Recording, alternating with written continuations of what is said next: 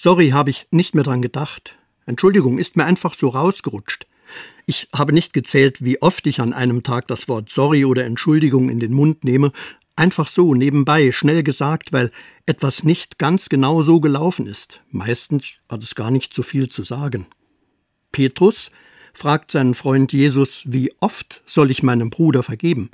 Die Antwort unmissverständlich siebenmal, siebzigmal und meint, versuche immer zu vergeben. Verzeih deinem Bruder, deiner Schwester immer, damit es gut weitergehen kann. Eure Beziehung lebt davon. Eine Schuld kann belasten. Jesus weiß, jede menschliche Beziehung lebt von Vergeben und Verzeihen, und wenn es schwerfällt und wenn es noch so hart ist, versuch es immer wieder. Wir erfahren in der Bibel nicht, ob Petrus mit der Antwort des Jesus gut oder weniger gut leben kann.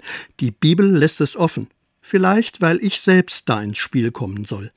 Das einfach so dahergesagte Sorry wird zur Anfrage an mich und meine Bereitschaft zu verzeihen. In kleinen alltäglichen Situationen bin ich gefragt. Wenn meine Kinder mich mal wieder genervt haben und ich ihre kleine Geste der Entschuldigung annehmen soll.